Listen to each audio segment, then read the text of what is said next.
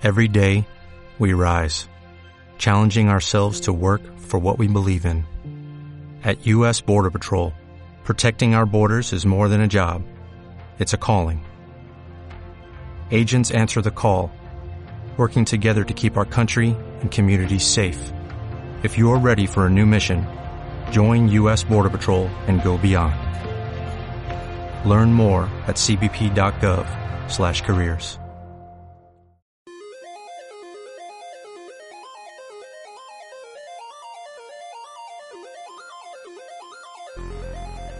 Bienvenidos a Retro 90.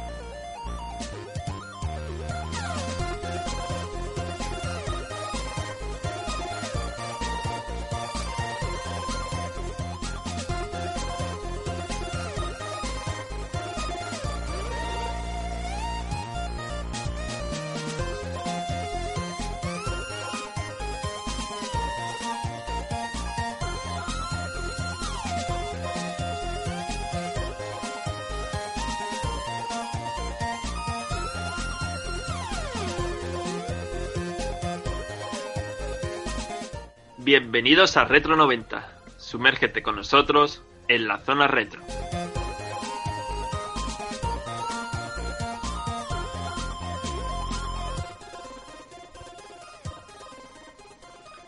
La semana pasada nos metimos un descansito, curioso, ¿no? Para volver esta semana aún con más ganas. Y pusimos la preguntita del juego de la semana en nuestro, nuestra página de Facebook, en Retro90 Games. ¿Qué, ¿Qué pasó? Que el- a los dos minutos el primer comentario lo acertó.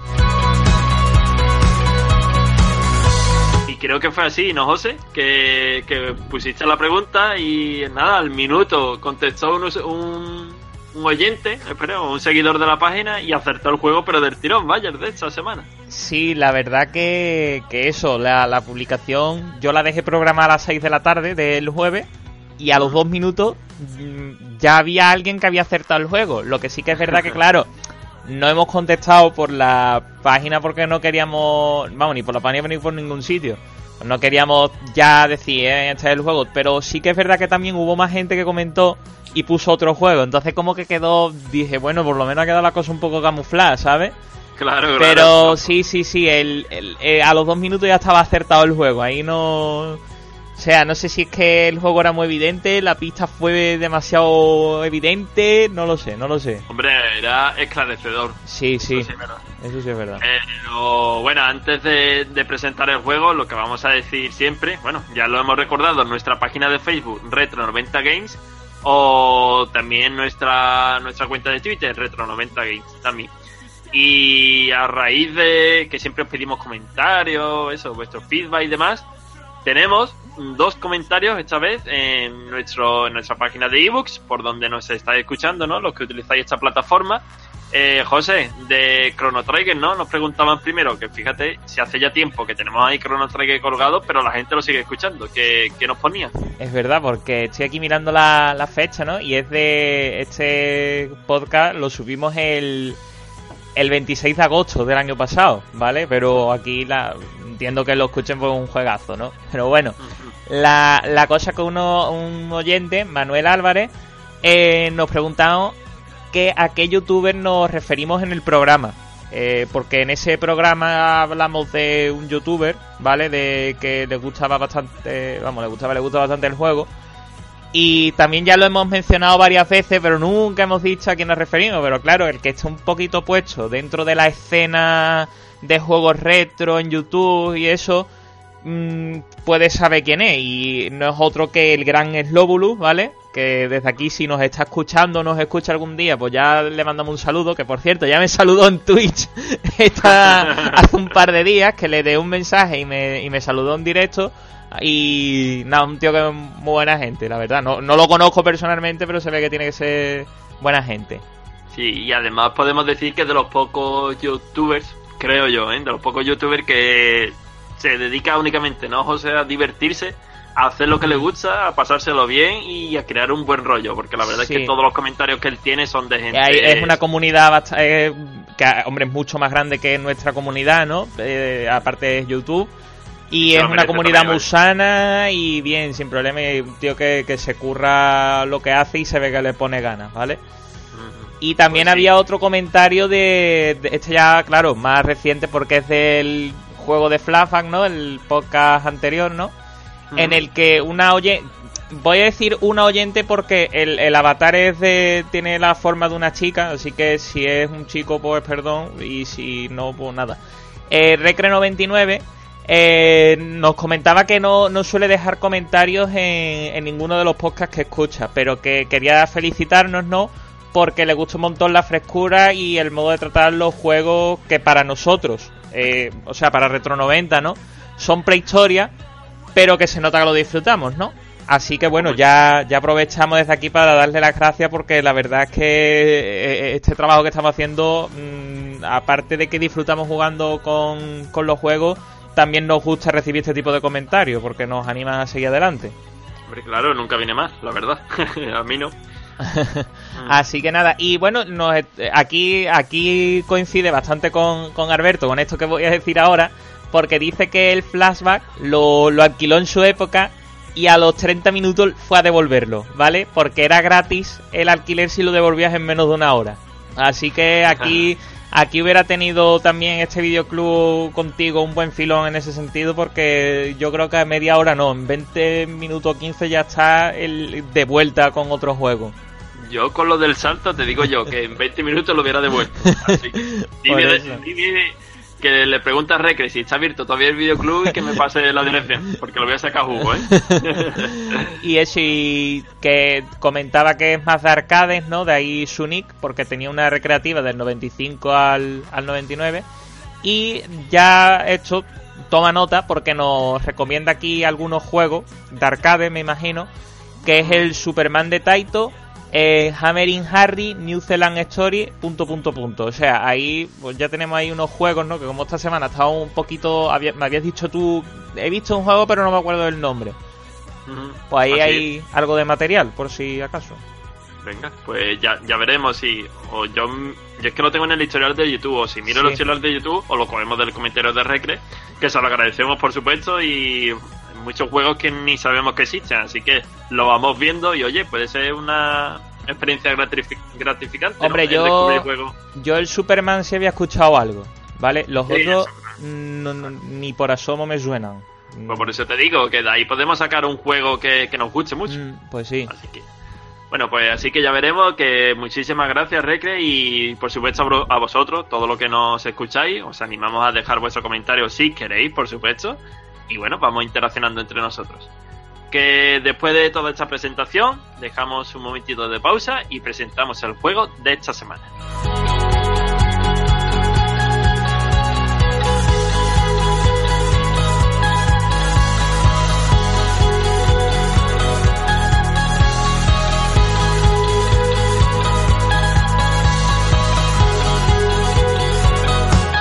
Bueno, José, ya lo hemos dicho que un seguidor de la página de Facebook acertó el juego, pero bueno, nosotros lo, por supuesto lo vamos a presentar antes de empezar el análisis.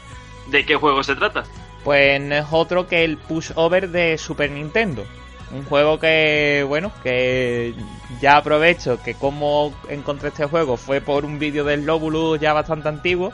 Y la verdad que me pareció bastante original el concepto. Y dije, bueno, pues ¿por qué no lo jugamos? Y esta ha sido la... En este programa pues vamos a dedicarle el análisis. Sí, y además es un juego que está bien traerlo al, por- al podcast porque no lo traemos por los gráficos ni nada por el estilo, es más bien por la diversión, ¿no? Por el eso, por el de comerte un poquito la cabeza y ir pasando de nivel a nivel, cosa que ya iremos contando adelante, pero viene muy bien para este análisis, es lo que me quiero referir, vaya. Que, bueno, ya que José ha presentado el juego, vamos nosotros ya a contar un poquito de cuándo fue lanzado este Pulsover, en, en qué año, qué, para qué plataformas, etcétera, etcétera. Así que procedemos, empezamos el análisis y vamos ya con el apartado de historia.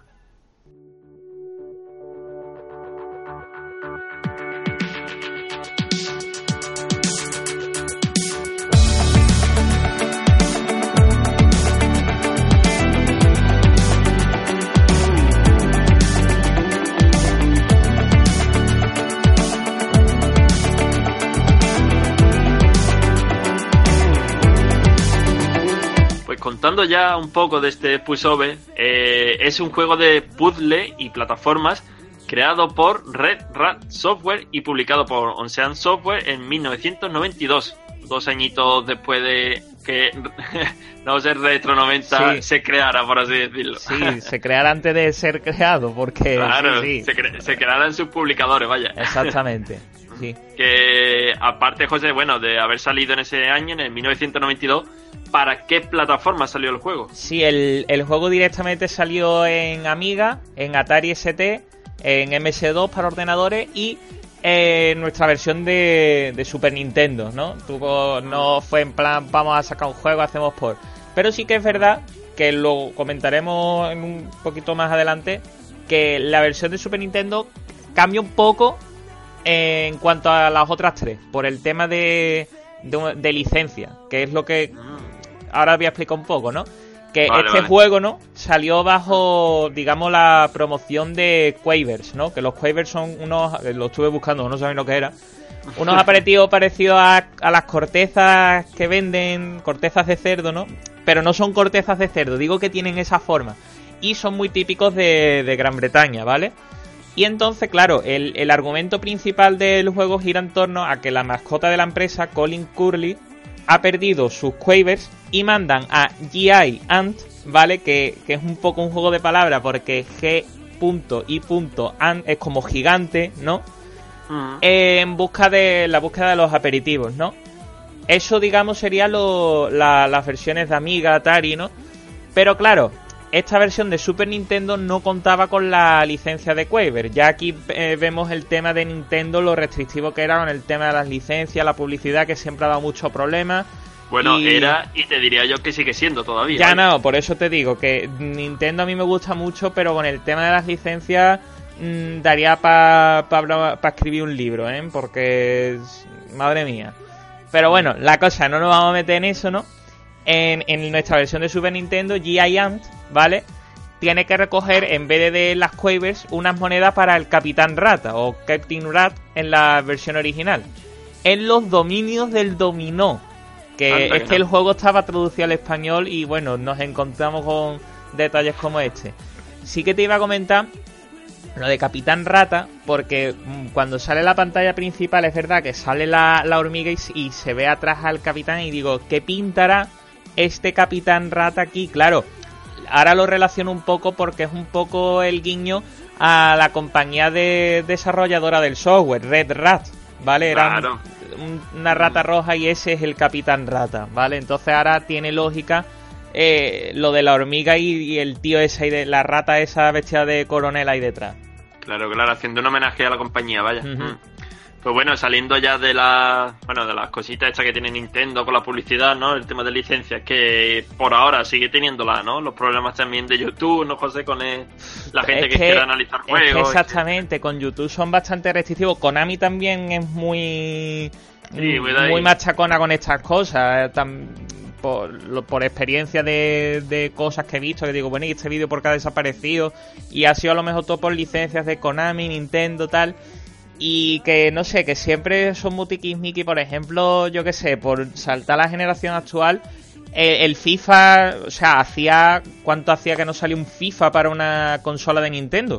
Pues tú imagínate. Eh, Hombre, ahora. es, Sí. es entendible también, porque si la consola anterior no vendió bien, yo Claro. no lanzaba un juego. Claro, y aparte a lo mejor era una consola que no se prestaba mucho la Wii a que sacaras un FIFA, ¿vale? Pero esta, a ser portátil, sobremesa, la Nintendo Switch, sacas el FIFA. Perfecto, sacas el FIFA 18. Una- eh, lo sé porque un amigo mío tiene la Switch, se ha comprado el FIFA. Pero, tío, no te viene la opción de jugar un partido online contra un amigo. Ya ves. Pues sí, si o sea, no te viene todo, todo. Puedes jugar eh, lo de las tarjetas estas, ¿no? La, ¿Cómo se llama? El ultima- el el ultimate. Ultimate Team, eso. Puedes jugar partidos contra ya, por ejemplo, te coges a tu equipo, ¿no? Te coges a tu Betty y te pones a jugar contra otro equipo. También, pero no puedes decir, oye, quiero jugar con mi colega. O contra mi colega. No puedes, tío. Y es algo como diciendo, ¿por qué no puedes hacerlo si todas las versiones lo han hecho y lo hacen? ¿Por qué la de Nintendo no? Pues yo creo que eso es más cosa de Nintendo más que de la propia arquitectura del juego, tío. Porque no me lo explico. Lo que yo, Lamentable. Ah, Lamentable. Lo que sí te podría decir que, hombre, mm, siendo la mejor compañía de videojuegos que creo yo, que lo es evidentemente, sí que Nintendo es muy rara, ¿eh, José? En temas de todo, de todo, tanto de publicidad como de su, usuarios. Es muy suya, tío. Son es una, tiene una filosofía muy, exactamente, una filosofía muy japonesa de hacer las cosas. Y bueno, a ver, yo digo una cosa, tan mal no les ha ido cuando es una compañía que tiene más de 100 años de historia, ¿sabes? Entonces no me puedo meter ahí. Pocas duran más de 100 años, vaya. Exactamente. Pues sí. Pues nada, José, que lo último que de lo que hablamos en el apartado de historia, del precio actual al que podemos encontrar este push over. Pues estuve mirando y eh, lo que es solo el cartucho entre unos 20 y 30 euros, ¿vale? Muchas versiones en español, porque ya decimos que en Europa eh, es un juego que tuvo mm, más cabida en Europa que en otros mercados, ya que era Quavers y todo el tema este, ¿no? Aunque esta versión no es la de Quavers, ¿no? Mm. Y también a partir de 75 euros con caja y manuales en buen estado. Incluso he llegado a ver por 100 euros eh, una, una versión en español precintada, o sea, de nueva. Sí, sí, sí. pues mira, eh, no está mal, hombre. Por 20-30 euros tener cartucho al menos, ¿no? Para tenerlo en tu estantería. y, sobre todo también el tema de, de, que es un juego, como ya comentaremos, que, que se puede hacer bastante largo, ¿sabes? Que no es un juego que haga pon y te lo hayas pasado. Que, da bastantes horas de diversión. Sí, vamos, que euro invertido, hora jugada, está bien, ¿no? La relación. Eh, es un buen ratio, sí.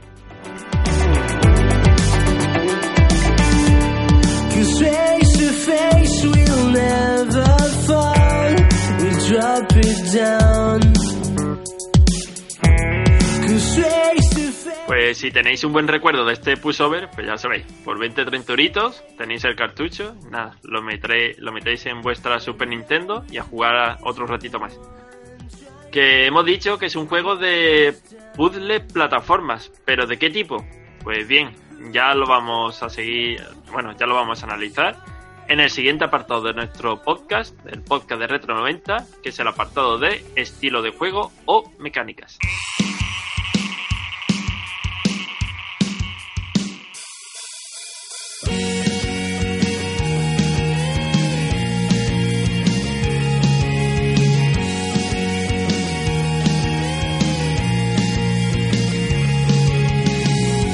Bueno, José, y después de decir esto, que es un juego de puzzle plataformas, ¿qué tipo de puzzle es el de Pushover? Bueno, pues el objetivo realmente del juego es colocar piezas de dominó de tal manera que con un simple empujón caigan todas ellas. Debiendo caer en último lugar una pieza que tiene unas tres líneas rojas horizontales, que es la que llamaremos el, el interruptor, ¿no? Que es lo que acciona la, la puerta de salida, ¿no? Y claro, una vez se abra esta puerta de salida, podremos avanzar a la siguiente pantalla. Vale, perfecto. Pues lo que. Vamos, lo que, es obligatorio decirlo, que aquí entra el gran hándicap del juego. José, que en este juego no se puede saltar. Claro. eso es lo que delimita en gran parte el que tengamos que empujar esta ficha de dominó para poder pasar de una plataforma a otra, ¿no? Efectivamente. Eh, digamos, el, el movimiento de, de la hormiga, ¿no?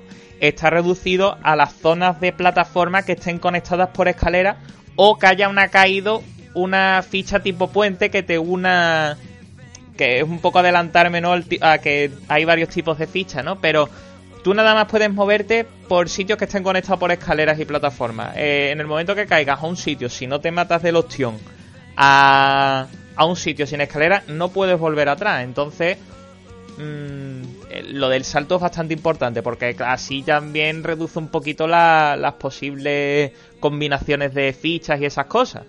Así es, vale, vale. Pues mira, una cosita que está muy bien en este juego, pues es lo del tiempo límite, ¿no? Que tenemos un tiempo límite para colocar todas las piezas deseadas. Entonces los oyentes dirán, oye, sí, tiene un tiempo límite, pero cuando termine este tiempo se reinicia el nivel y empezar de nuevo. Pues no, ese juego continúa, ¿no? Aunque no resolvamos el puzzle, lo que pasa es que la partida o ese, ese puzzle quedará invalidado y lo tendremos que empezar de nuevo. Pero esto es bueno, ¿por qué, José? Claro, es que esto está bien porque mm, aunque tú tengas un tiempo para pasártelo, tú realmente puedes estar pensando, mm, porque a mí ha habido pantallas que he estado 3 y 4 minutos pensando qué hacer, ¿no? Y mm. muchas veces al, ya es por prueba y error por lo que te pasas una pantalla.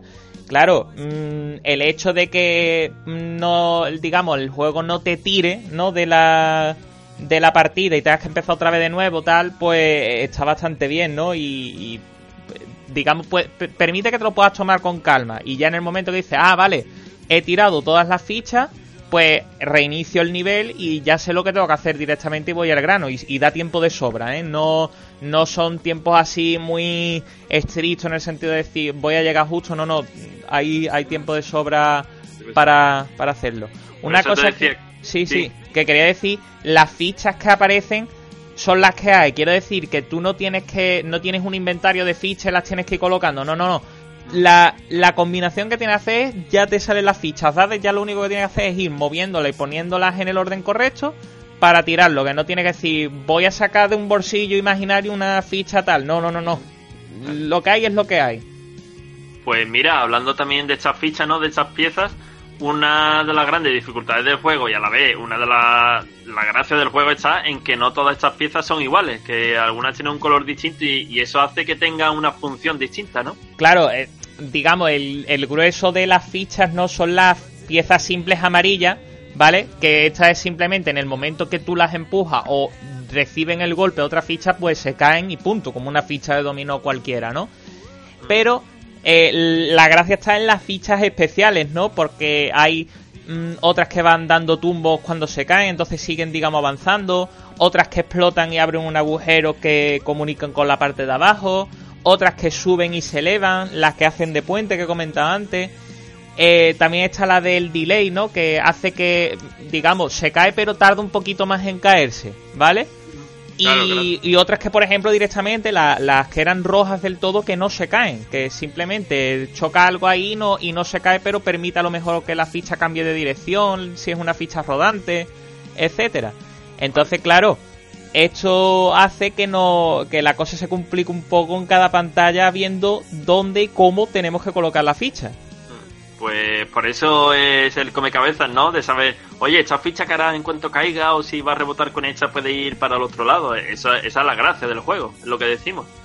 Que, bueno, vosotros pensaréis, o bueno, muchos de vosotros pensaréis, oye, pero esto de tirar fichas de dominó siempre en los mismos niveles, pues vamos, ni mucho menos. Porque tenemos 100 niveles y las temáticas son muy variadas, que eso es lo bueno que tiene este juego, que no siempre vamos a estar en un fondo, ¿no? Que siempre sea el mismo, sino que vamos a variar. Por ejemplo, José, ¿qué tipo de parcela, en qué parcela nos vamos a encontrar? Sí, bueno, empezamos con el mundo industrial ese, después uno de tipo azteca, un castillo, incluso hasta dentro de un ordenador que se ven los cables, que, que me hizo bastante gracia, ¿no? Y la temida fase final, donde todas las fichas son exactamente iguales, aunque sean de tipo especial, ¿vale? Es decir, aparentemente todas las fichas son amarillas, ¿vale? Pero no lo son amarillas. Quiero decir que a lo mejor algunas son de tipo interruptor, tal, y eso no lo sabes hasta que no la ves caer. Por lo tanto, tiene que ser una fase bastante difícil de pasarse. Pues no lo he visto en YouTube y me gustaría verlo, mira, ya que me lo has dicho. Pues busca, búscatelo lo de la fase esa última especial porque, ya te digo, son todas las fichas igual y dices tú, bueno, pues esto es empujar y ya está, ¿no? No, es que las fichas son iguales de apariencia pero de función no. Mm, vale, vale. Entonces pues tienes que tener un papelito al apuntarte la, tal como aparecen las fichas, ¿no? Yo, yo lo que hubiera hecho es lo siguiente, hubiera hecho un esquema de, de las plataformas y las fichas que hay y hubiera ido nombrando, ah, después de probar 25 millones de veces, digo, pues la segunda de aquí es de tipo explosiva, la tal es esto, y ya con eso mm. hacerlo en un papel, porque si no, no hay memoria para hacerlo, ¿eh? Eso sí que es prueba y error, vaya. Sí, sí, esa, esa fase es de total prueba y error, sí. Vale, vale. Pues mira, una cosita, José, que estábamos comentando tú y yo antes de grabar el podcast. Eh, cuando te quedas atacado en un nivel, ¿no? Que podemos meter unos códigos para continuar. Pero tú, ¿qué pasa? ¿No estabas de acuerdo en, bueno, con A ver, no, no estoy de, acuerdo, no estoy de acuerdo, no. Entiendo que este juego, cuando salió en su época, iba destinado, no voy a decir un poco infantil, pero sí para niños, ¿vale? O, o chavales de 10, 11 años, ¿no? Y entonces entiendo que a lo mejor ciertas fases fueran demasiado frustrantes y, y que coño, que tampoco niño, que a lo mejor gente mayor también se puede frustrar. ¿Vale? Entonces te da la opción de saltarte eh, ciertas pantallas, ¿vale? O si tienes el código, metes el código y apareces en la pantalla tal, ¿vale? A ver, yo personalmente no estoy de acuerdo en el sentido de de abusar de esto. Porque es que entonces si empiezas a saltarte pantalla tras pantalla, ¿a qué estás jugando? A nada, a nada.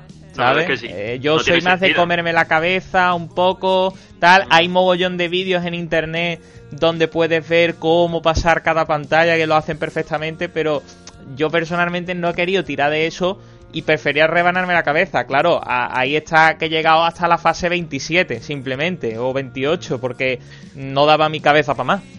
También por falta de tiempo, claro, que no... Sí, sí, y tú sabes lo que yo te diría, que en el año en el que salió, ¿no? Habría también una magia al no haber tutoriales en internet y el que, el que tuviera el juego se tuviera que comer la cabeza de verdad, porque ahora mismo yo, por ejemplo, recurría a algún vídeo para saber cómo era un nivel. Mm. Pero eso de no poder recurrir a ninguna fuente para saber cómo pasarte ese nivel dado, le da. La única fuente era a lo mejor un colega que tuviera el juego y que se hubiera pasado esa fase te dijera lo que tienes que hacer es poner esta ficha aquí, ya está. Claro, pero no había internet, me imagino que tampoco en una revista no iba a salir. Eh, es difícil plasmar en escrito los 100 niveles como te los tienes que pasar, ¿sabes? Y a lo mejor dudo que una revista dedicara un número a guía completa, te, no lo sé, no lo sé.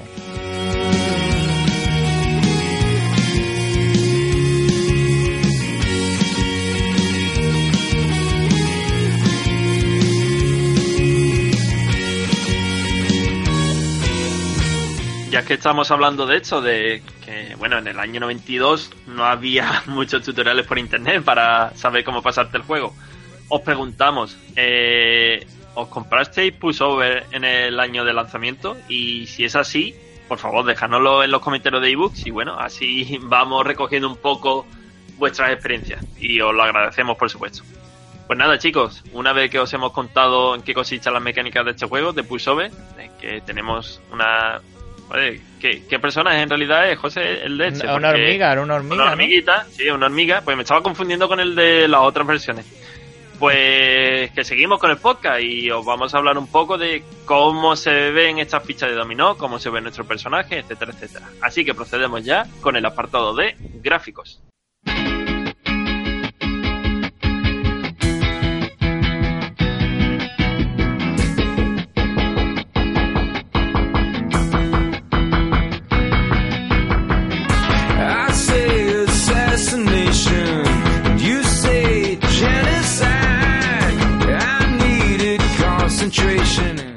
Pushover tenemos unos gráficos sencillos pero fluidos. Algo que tiene que ser, vamos, de riguroso cumplimiento en un juego donde caen fichas de dominó, ¿no, José? Esto es fundamental, que al menos, al menos vaya fluido. Que vaya fluido y sobre todo también que las fichas sean fácilmente diferenciables, cosa que el juego cumple ese cometido a la perfección, ¿no? Eh, mm. Porque no hay lugar a duda eh, de que hace una ficha con respecto a otra. Quizá eh, a la dificultad esté en que tú no te sepas qué hace cada ficha, pero eh, no hay ficha que diga, uy, esta será de este tipo, de esta. Dándole al botón para ver el tipo de ficha que es, no cabe duda de lo que hace cada una. Evidentemente. Eh, de, lo, una, de una cosita que ya hablamos antes, José, de los, de los escenarios como ya comentamos, son muy variados, muy coloridos y con un nivel de detalle suficiente, bueno, para recrear la atmósfera de cada mundo. Por ejemplo, el de Azteca era eso, muchas piedras, ¿no? Un poco mm. de verde para ir al fondo, hay de todo, ¿no? Sí, aparte realmente no son unos escenarios, lo que tú has dicho, ¿no? Sencillo y tampoco con unos detalles así para que te distraiga, ¿no? De lo que estés haciendo, ¿no? Realmente, por lo, tu cometido es tirar fichas y punto, no quedarte embobado viendo el fondo. Y la verdad que, hombre, se agradece que haya, mm, creo recordar que eran 10, 10 temáticas diferentes para que no se haga tan pesado el, el juego. Claro, pues si son 100 niveles y los 100 niveles son, en el mismo escenario, mm, un poquito coñazo. Tipo, tipo a lo mejor Arcanoid, ¿no? Que era siempre eran cinco que se iban repitiendo todo el rato, ¿sabes? Y mm. muy estáticos, no, no, este, aquí está bien currado esto. Pues sí. Y bueno, háblame también de, la, de lo que dijimos antes, de, la hormiga. Sí. cómo se ve, cómo se mueve. Hombre, pues el movimiento de la hormiga es ágil y fluido, en el sentido de que cuando se, pone a correr, pues yo qué sé, no queda raro, ¿no? Ve una hormiga corriendo o no queda todo lo raro que debería quedar, ¿no? Y también con las diferentes animaciones que tiene, cuando te colocas detrás de una ficha para empujarla, al correr o cuando te caes desde una altura importante, porque se mete la, una opción que, madre mía, ¿sabes? Y la pobre, además tiene una muy buena animación, ¿eh? Cuando y además, tú sabes cuando, cuando se cae con qué se choca. ¿Con qué? Con el hormigón. ¡Ah! malísimo. malísimo. Soy ah, mecánico electrónico, chaval. Y yo diciendo, ¿con qué, tío? No lo he visto. no va a venir, va a venir a hacer chiste. Ah, vale, vale. Venga, hombre, te lo compro.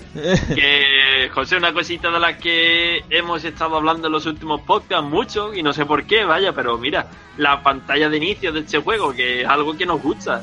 Sí, bueno, eh, a ver, eh, es un poco simple en el sentido de, de cómo está hecha e infantil, ¿no? En, el sentido de, de, lo que estaba comentando antes, que era un juego a lo mejor enfocado a un público joven, ¿no? En, en su época, aunque quizás el planteamiento del juego eh, sea un juego de 0 a 99 años, ¿vale? Porque hay mm. puzzles que tienen que ser niños súper listos para hacerlo, ¿no?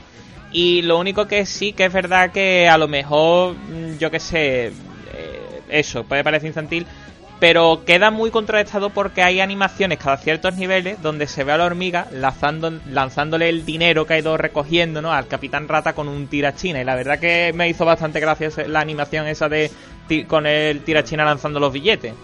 Y la verdad es que era un buen detallito.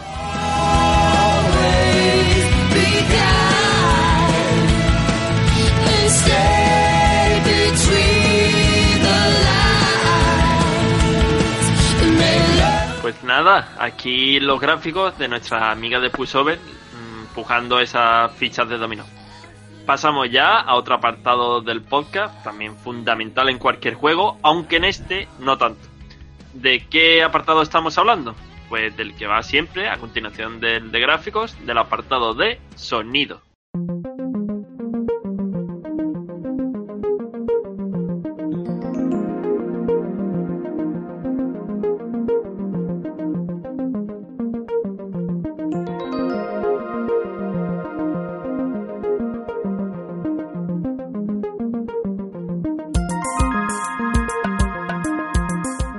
José, una cosa que tú decías es que este apartado sonoro era uno de los puntos flacos del juego, ¿no? Sí, y realmente se, se podrían decir los motivos, pero realmente se resume en uno que sería la, repetitividad, ¿no? Porque, mm. por ejemplo, mm, por poner repetición, ¿no? Eh, cada vez que se supera una pantalla, sale la pantalla de inicio, que hemos comentado antes, con la misma música. Y la verdad que esto puede ser un poco cansino cuando ya llevas 6 o 7 puzzles seguidos, que, que, además que es que siempre tienes que ver la pantalla de inicio. No hay una transición entre pantalla y pantalla que no pase por la pantalla de inicio con la música. ¿Vale? y también un poco las melodías de cada fase del juego, que sí que es verdad que irán cambiando a medida que vayamos avanzando de mundos. No tiene la misma melodía el mundo industrial que el mundo azteca, que el ordenador. Pero la verdad que no son unas canciones que invitan mucho a escuchar una y otra vez y menos si tienes que estar concentrado a la hora de ir poniendo las piezas en un orden correcto, la verdad. Lo que yo sí te diría, o a mí me ha dado la sensación, es de que eran canciones con un fondo como de cronómetro. ¿Sabes lo que te digo? Era muy pap, pap, te da la sensación de date un tiempo corriendo, ¿no? Sí, hombre, no todas, pero más de una sí me dio la sensación, vaya, no sé si era yo porque veía el tiempo y lo asociaba, no sé. Quizás eh, también esto es lo que hace que, eso, que cuando tienes que estar concentrado al último que te apetece, estás escuchando una música que te meta prisa. Hombre, también, también. Y menos cuando tienes que pensar. Exactamente.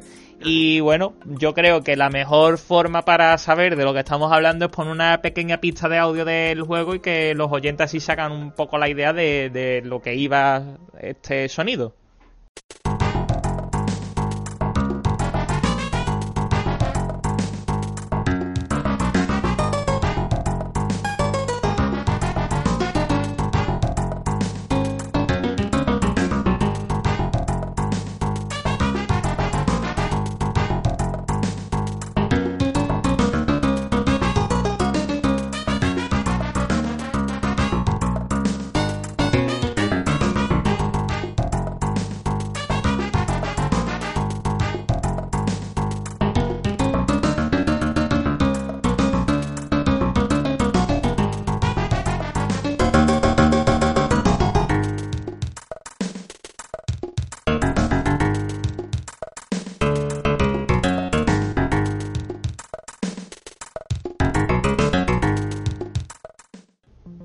Pues ya habréis escuchado esta pista de audio y bueno, para rematar la faena, José, la voz, la, bueno, la voz de la hormiga insistiendo que hagamos algo cuando llevamos un tiempo o no, un rato sin hacer nada.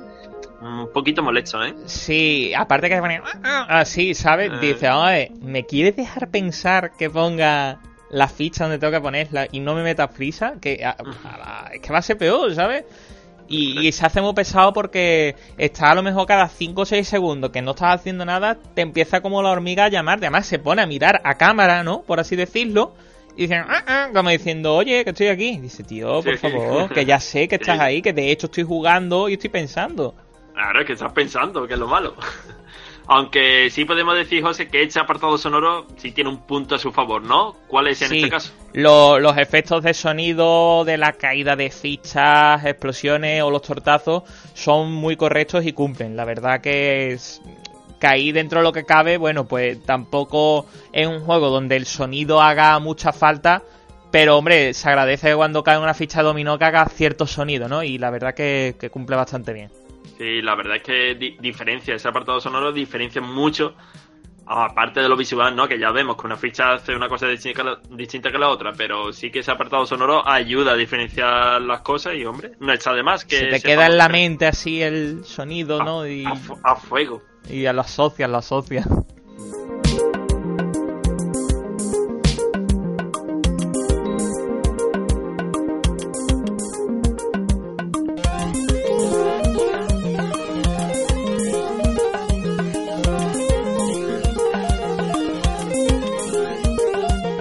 Os hemos contado un poco cómo son las mecánicas de este juego y os hemos contado también eh, de qué va el apartado gráfico y sonido. Bueno, ¿cómo manejamos a esta hormiga de pulsover? Pues procedemos y nos introducimos ya con el apartado de controles.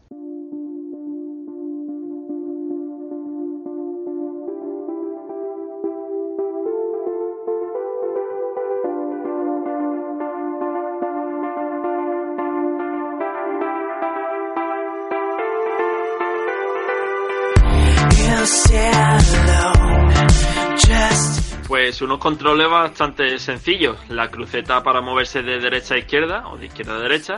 Botón de arriba y abajo para subir y bajar las escaleras. Y eh, los típicos botones, vaya, el A, B, X y para empujar las piezas. Lo que pasa, José, que, sí- que sí es un poco bastante rayante, ¿no? Lo de estas últimas letras, la A, B, X, Y. ¿Por Sí. qué? Porque, a ver, es que, por ejemplo, la AX, si no recuerdo mal, ¿eh? que a lo mejor estoy cambiando el orden, ¿vale? Eh, AX sirve para empujar las fichas por el lado derecho y BI para si la estás empujando por el lado izquierdo. Y la verdad que desde aquí digo una cosa, ¿por qué no usar un solo botón indiferentemente del lado en que te posiciones para empujar la pieza? Si, si te pones en un lado, empujar la pieza va a ir para adelante, no te la vas a tirar lo alto, ¿no? ¿Sabes lo que te digo?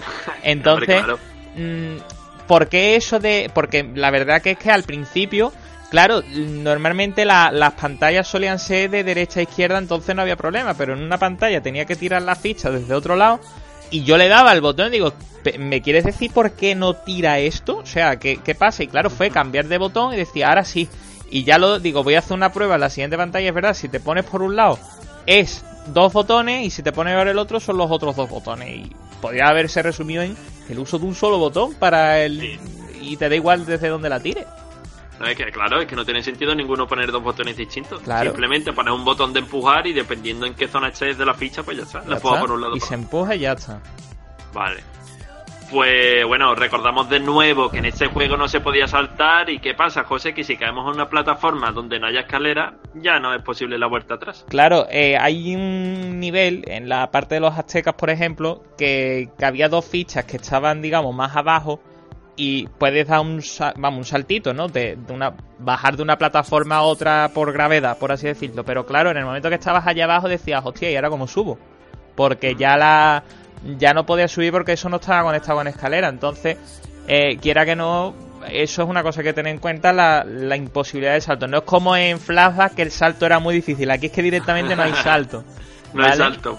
Lo- yo lo prefiero, que no haya salto a que sea un salto muy difícil. La verdad es que sí. La verdad es que sí. Pues sí. Bueno, y otra de las cosas extrañas también, José, que pasaba con los controles, aparte de que no podíamos saltar, claro, eh, lo del tema de las escaleras y lo de la ficha, ¿no? Sí, yo no sé si a ti te pasó esto, que si ponías una ficha muy cerca de una escalera, claro, el, el botón para posicionarte detrás, o sea, detrás de la ficha que quieres empujar era el bo- la cruceta arriba, ¿no? Claro, el tema es que si esto lo hacías muy cerca de la escalera, parecía que el juego entendía que tú lo que querías era subir la escalera en Sí. vez de posicionarte por detrás y entonces eso, el juego se volvía loco y nunca hacía lo que tú querías. Mm. Yo por eso siempre evitaba el no poner la ficha demasiado cerca, para que no me pasara. Claro, así no, que- no, eh, yo, yo ya opté por eso directamente cuando cogía una ficha al lado de una escalera, digo, lo voy a poner un poquito más lejos, así ya el juego entiende que yo lo que me quiero es poner detrás de la ficha, no usar la escalera.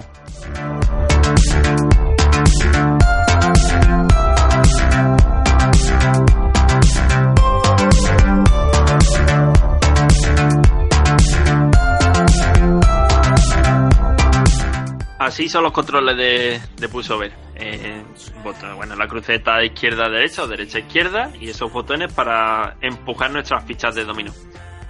Pero vosotros pensaréis, oye, ficha de dominó, pongo una, pongo otra, empujo y ya está, es fácil. Pues nada más allá de la realidad. Ese juego mm, te invita a comerte un poquito la cabeza. Y bueno, esto entra en un apartado que, por cierto, es el último apartado del análisis de nuestro podcast. ¿Cuál es? eh, ¿Cuál es? Bueno, es el apartado de dificultad.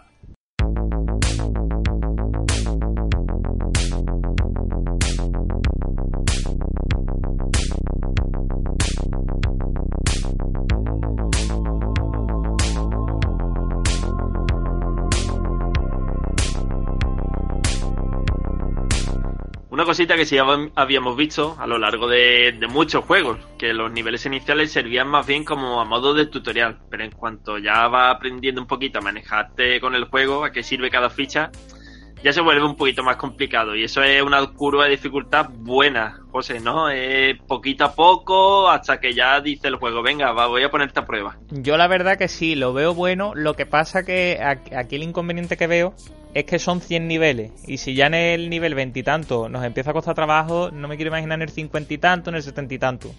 Imagínate. Entonces, mm, está bien al principio porque es un juego que te engancha, ¿vale? Tiene la dificultad suficiente para engancharte y que no lo dejes tampoco de lado, pero después se hace bastante difícil. Y pero yo sí lo que he dicho es que muchas veces parece más complicado de lo que es, porque a ver, no suelen ser muchos los movimientos que hay que hacer con las fichas para solucionar el puzzle. Pero el problema quizás esté que si ya llevas 3, 4 pantallas comiéndote la cabeza, eh, tu mente ya se ha saturado de hacer este tipo de cosas y te cuesta un poco más de trabajo. Yo no sé si a ti te pasó eso. Siempre, por supuesto. Es que ahí está expuesto, vaya. Mm. Lo que yo sí quería comentarte, una cosita que tenemos apuntada también, lo de que se creerá la gente, ¿no, José? Como siempre pasa, que bueno, empuja la ficha de dominó y parece que ya ha terminado todo y si te sale bien, sí, y si no, puedes repetir. Pero es que en este juego a veces, y más de una vez, tienes que empujar la primera ficha, moverte y empujar también otra. o Claro, movimiento no, más que empuja no, porque normalmente suelen ser un empujón por par partida. Pero sí Mm. que a lo mejor es, eh, tiras una ficha y a lo mejor rebota en un sitio y te tienes que llevar esa pieza de rebote, ¿no? La, la que ha impedido el, el movimiento, a otro sitio para que puedas seguir haciendo el movimiento movi- fluido, ¿sabes? Y entonces hubo una pantalla que dije, bueno, me queda atascado, digo, es que esto no llega allí ni de coña. Y dije, voy a, voy a ver si, mm, porque digo, no lo he probado, se pueden levantar fichas y llevarlas a otro sitio. Pues digo, porque es que si levanto esta y la pongo allí, quizás a lo mejor de tiempo. Y efectivamente, hay puzzles que para pasártelos tienes que mover fichas cuando ya ha empezado aquello a caerse. Entonces eso ya también ya requiere cierta pericia, ¿no? De, de- del jugador. Ahí estuvo tu picaresca en decir, oye, si puedo mover esta ficha. Claro, claro. No sé si a lo mejor una forma, bueno, legal es porque el juego te lo deja hacer eh, y no es un truco ni ninguna trampa, pero mm, la verdad que no sé, que, que ahí eso me llamó bastante la atención y digo, esto es un grado de dificultad importante, ¿eh? La verdad es que le suma otro más. Mm. Y el hecho de que no se pueda saltar hacia otras plataformas, mm, eso también limita, José. Eso es un hándicap, vaya. A ver, limita, pero también es una cosa buena, porque si no puedes saltar a otra plataforma, mm, digamos ya las posibles permutaciones que puedes hacer entre fichas son menores, porque digamos solo tienes acceso, qué sé yo, a lo mejor en la pantalla hay 30 fichas, ¿vale? Pero solo tienes acceso a 10. Entonces ya sabes que eh, las combinaciones posibles son con esas 10 fichas, no con las 30. Lo Mm. cual es algo positivo en ese sentido. Claro, eso sí, eso sí es positivo. Al igual que también es positivo lo que comentamos al principio del podcast, de que, bueno, cuando superamos el tiempo que nos da el juego para pasarnos un nivel, no nos cierra la partida, sino que nos deja nuestro libre albedrío, ¿no? Para hacer las posibles combinaciones que nosotros querramos y cuando lo hayamos hecho, volver a repetir el nivel, pero ya sabiendo qué es lo que tenemos que hacer. Que es un punto nosotros que hemos que positivo, vaya. Sí, aparte, yo, yo creo que habría que ver la experiencia de juego si esto no fuera posible, en plan de que te- el, juego, el juego te largara en el momento que se, que se agotara el tiempo, mm, a lo mejor eso puede frustrar bastante al jugador y decir, paso de seguir jugando a esto porque no tengo tiempo para pensar, tengo que pensar y encima muy rápido. Eso puede, puede cansar bastante al jugador.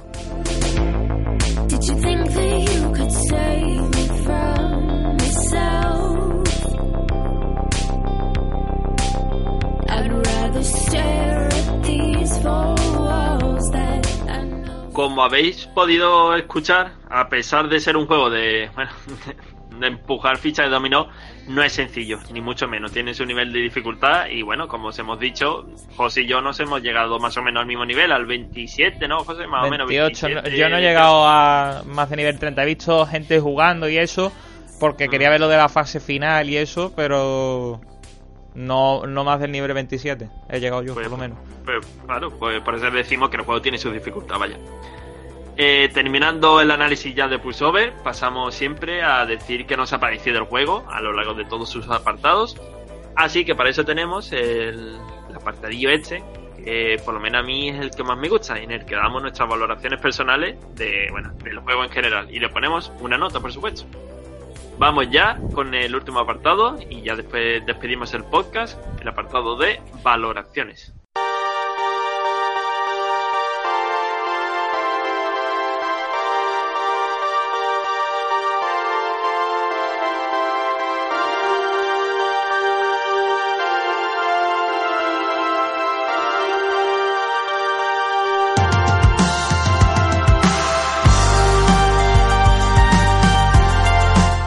Yo creo que coincidimos en que ha sido un buen descubrimiento, ¿no? Pero, ¿qué piensas tú a nivel general de este Pulsover? A ver, yo sí, estoy totalmente de acuerdo de que esto es un juego más que de entretenerse, que bueno, a ver, entretiene, entretener, entretiene, pero también para desarrollar ciertas capacidades lógicas, espaciales, y eso lo veo bastante bien, ¿no? Es un poco como un ajedrez, ¿no?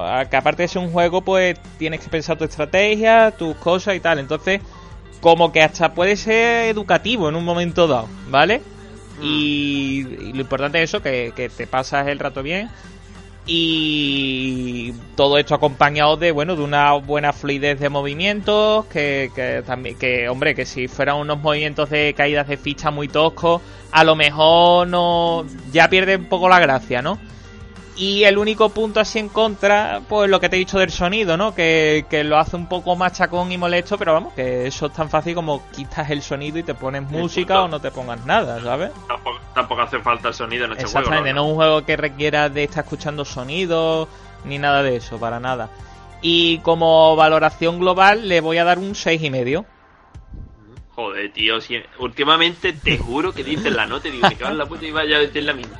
bueno, se puede decir la misma nota, ¿eh? Eh, venga, venga. No, pues entonces ya lo sabéis. Eh, respecto a lo que yo iba a decir, pues casi lo mismo. Un juego divertido, que entre el apartado gráfico y sonoro no, no es el mejor que hayamos jugado, ni mucho menos. Y tampoco Super Nintendo tiene juegos mucho más vistosos.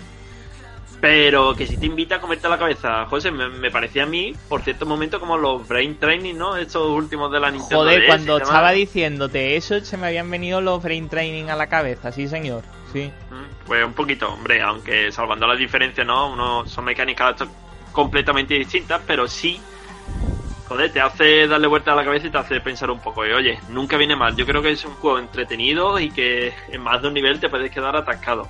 La curva de dificultad es buena, lo que pasa es que yo creo que los niveles son demasiado difíciles en niveles muy bajos, ¿sabes? que el Mm. 27-28 ya se te hace un bug. Claro, lo que yo te comenté de que en- y en el nivel 50 qué. Una ¿Sabes? locura, tiene que ser una locura. No eso. lo he visto, yo he visto los míos más o menos y quiero ver desde el final, pero eso no lo he visto, el 57 ni nada. Ya los probaremos.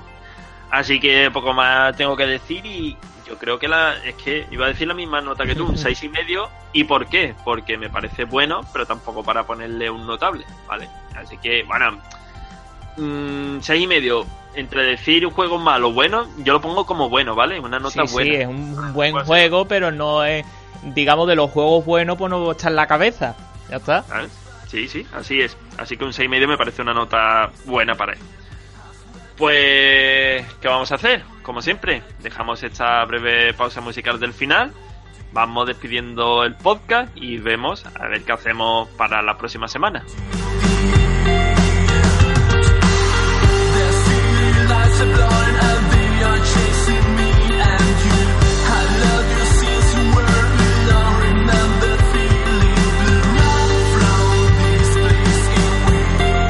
Que hablando de la próxima semana, Recre nos recomendó esos tres juegos, pero por supuesto, si vosotros tenéis algún jueguecillo por ahí del que tengáis un recuerdo un tanto especial, ¿no? Que os divirtáis, bueno, os divirtierais mucho con vuestros amigos, etcétera, etcétera, que nos lo dejéis por los comentarios, tanto de, por ejemplo, los del Facebook, los de Retro 90 Games o de aquí del podcast, nos lo dejáis abajo. Oye, pues yo me acuerdo de este juego tal y tal, está muy divertido, podéis analizarlo. O por privado también, si queréis, que no aparezca Sí. vuestro nombre o cualquier cosa, pues, por las vías habituales, vaya.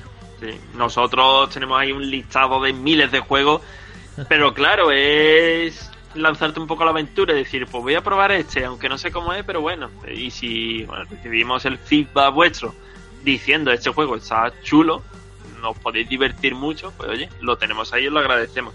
Y nada, Recre, por supuesto que muchísimas gracias por estos, por esos tres juegos. Y yo no sé, José, ya vamos a dar la pista de la semana que viene o el juego que yo había visto por YouTube, un juego especial, bueno, muy muy antiguo no, pero vaya, así que por supuesto es, Es retro. de recreativa, es retro. O de estos tres que nos ha dicho Recre, ya veremos. Ah, Sí, el- todavía no lo tenemos decidido. La idea es el jueves poner en el Facebook, cuan- porque ya el jueves ya lo tendremos más que decidido y yo espero que ya jugado y todo. Eh, pondremos la pista de la semana el jueves en Facebook y en función de qué juego cojamos, pues veremos más pistas o menos pistas, ¿sabes? Pues ya las, las pistas iniciales, no las de hoy, ya las tenéis por ahí. Sí. pero ya iremos diciendo a ver cómo va la cosa. Eh, poquito más podemos decir, bueno, por supuesto, que si nos estáis escuchando por la plataforma de ebooks, que esto funciona muy bien, no, que lo hacemos por aquí desde el principio y que está muy guay, nos encanta ebooks, o por la plataforma de iTunes, en el que también tenéis resubido automáticamente todos los episodios de los podcasts, por si, bueno, os gusta más esa plataforma. Hay diferentes opiniones, a mí también me gusta mucho iTunes, pero bueno, ebooks está muy bien. Y en Android, por supuesto, es la plataforma predominante. Que por cierto, aparte de ebooks, también hay muchos programas en la Android esta market que se parecen a ebooks y cogen el mismo feed, creo que se llama feed. Ah, Bueno, pues que eso no son donde sé. subimos- Sí, sí, que, Sí. co- que digamos co- eh, la fuente de donde coge los podcasts es la de iBooks, vaya, sí, sí, sí. Eso es, eso es. Cambia la yo. interfaz, cambia a lo mejor el color, ¿no? Que el de ebooks es predominante en naranja, y a lo mejor el otro Sí. te lo pone azul. ah, pero vaya, yo creo que ebooks va bien. Tiene sus fallos, yo creo que no es una plataforma Como muy todo. pulida. Sí. Pero esta más que otra, ¿sabes lo que te digo? Tiene Sí. fallitos. A mí cuando me hacen unas actualizaciones a lo mejor se me descarga los podcasts Sí, a automáticamente. mí me ha yo, pasado eso también, sí, sí, pero bueno, es una plataforma también que, que funciona casi en su totalidad con la versión gratuita, ¿vale? Que, Mm. que, que también tiene una versión de pago que te elimina anuncios y tal, pero bueno, que, que funciona aceptablemente bien y estamos contentos, la verdad. Jolín, te diré, además no tenemos que pagar nada. Exactamente. Vosotros, si no os queréis tampoco, y lo único que nos tenemos que aguantar, bueno, una pequeña pausa, Pausa publicitaria al principio, claro. No, no molesta a nadie teniendo un podcast como este de una hora, ¿sabes? No lo vemos nada descabellado. Pues nada, José, que ya vemos lo que hacemos la semana que viene, ¿no? A ver qué Sí. juego cogemos. Ya, si ahora cuando yo esté editando lo miras y tal, me dice, mira, es este, pues yo ya le puedo dar cañas de esta noche, si no, pues cuando sea, que no hay problema. Vale. Yo esta noche veré, porque tengo que pasarme un logro con un chaval, ¿no? Que lo tengo por ahí del, of War. Oh. en, cuan- en cuanto me lo haga, vamos, si alguno lo conocéis, el General Ram, ¿vale? Que es el último del juego, que por cierto es uno de los jefes más difíciles que yo he visto. Si lo matáis sin caer ninguno de los dos, ¿vale? Pues Hay tú un caer, pero tú- claro, tu compañero te puede revivir, pero ahí ya no consigues el logro. Pues si lo consigues del tirón, te lo dan. Pero imagino que eso lo habrá hecho ya gente, ¿no? Que habrá técnicas y tal, ¿no? El 1%, el 1 de la gente que ha jugado el juego. Vale, vale. Pues Pues- entonces, a ver si entráis en ese 1%. Sí, sí. Hombre, ayer lo hicimos en otra versión, pero vaya, no es demasiado difundido. Así que ya veré, ya veré lo que hago yo esta noche. Pero bueno, Vale. vamos a elegir el juego y Sí. por supuesto lo analizamos ya la semana que viene. José, que como siempre, muchas gracias, que nos vemos la semana que viene, por supuesto. Eh, todos nuestros radio oyentes, por supuesto, gracias por seguirnos, gracias por escuchar el podcast.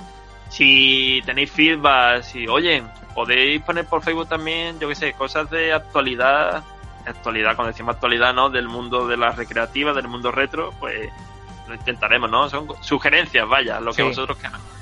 Eh, lo de las imágenes, que José ha cogido muchas de una página web, las las seguiremos subiendo, etcétera, etcétera. Y nada, que gracias por todo, que espero que este podcast, como todos los demás anteriores que hemos hecho, que os gusten, ¿vale? Que disfrutéis al menos de esa hora, que os entretengáis un poco, que os lo paséis bien, que juguéis y como siempre recordad que los retro os acompañe. Nos vemos la semana que viene.